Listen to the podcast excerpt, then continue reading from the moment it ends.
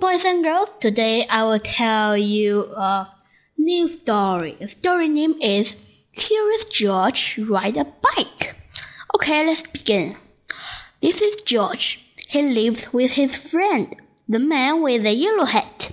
He was a good little monkey and always very curious. This morning, George was curious the moment he woke up because he knew it was a special day. First, George's friend said, Today we are going to celebrate because just three years ago this day I brought you home with me from the jungle. So tonight I will take you to the animal show. But first, I have a surprise for you. He took George out to the yard. Here a box standing, George was very curious. Out of the box came a bicycle. Joe was delighted. That's what he had always wanted. He knew how to ride a bicycle, but he had never one of this on. I must go now, said the man, but I will be back in time for the show. Be careful with your new bike and keep close to the house while on. George could ride very well. He could even do all sorts of tricks. Monkeys are good at that.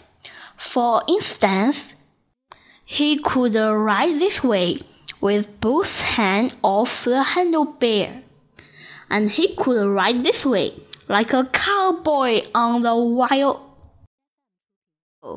And he could also ride backward.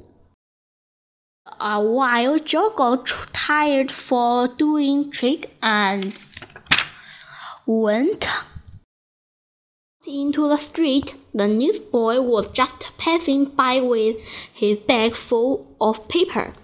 It's a fine bike you have there he said to George. How would you like to help me deliver the papers? He handed George a bag and told him to do one side of street first and then turn back and do the other side. George was very proud as he rode off with his bag to deliver the paper on one side of street, as he had been told. When he came to the last house, he saw a little river in the distance. Joe was curious. He wanted to know what the river was like.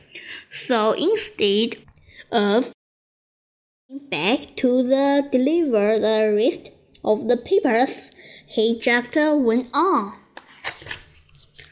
There was a lot to see at the river. A man was fishing from the bright. A duck family was paddling. Two boys were playing with their boat. John would have liked to stop and look at the boats, but he was afraid the boys might find out that he had not deliver all the papers, so he wrote on. While riding along, Joe kept thinking of boats all the time. It would be such fun to have a boat, but how could he get one? He thought and thought, and then he had an idea. He got off the bicycle, took a newspaper out of the bag, and began to fold it. First, he could fold it down the corners, like this. Folded both brought the end together and and in sideways. Then turn one corner up then other one again brought the end together and flattened it sideways. Then Tintin he pulled the end open, and there was a boat. Now the moment had come a large the boat Would it float? It did. So George delighted to make some more boots. Finally, he has used up all the papers and had made so many boots that he would not cut them a whole fleet. His fleet down the river, George felt like an arrow. but watching his fleet, he got forgot too much. There he was going. Suddenly there was a jolt. The bicycle had hit a rock, and Joe fell off the seat head first. Luckily, Joe was not hurt, but his front wheel of the bicycle was all out of shape and the tide of below out. Tried the bicycle. It wouldn't go. So he started crying it, but it soon got too heavy. George did not know what to do. His new bike was spoiled.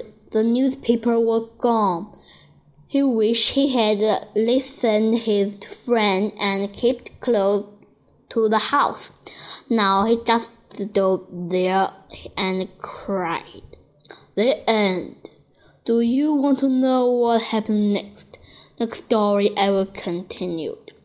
Goodbye. Thank you for listening. See you next time.